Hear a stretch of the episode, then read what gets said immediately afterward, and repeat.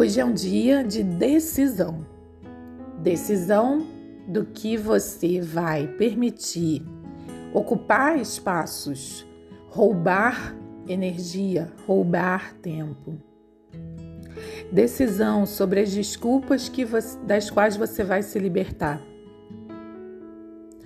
Decisão de qual as poucas escolhas em que você vai focar e que todas elas signifiquem escolher por si.